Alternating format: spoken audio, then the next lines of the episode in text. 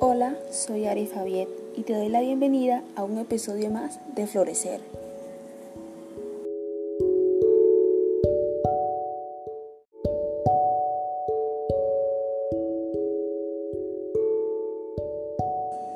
Cada día puedes encontrar el sol radiante y la luz de Cristo que ilumine tu vida para que no te abrume el temor. Debes entonces exponerte cada día para encontrar su paz, para evitar que llegue el desaliento, disminuya la ansiedad y la preocupación, aumente tu eficacia y te dé gozo, combata la incertidumbre y te ayude a superar el perdón y la amargura.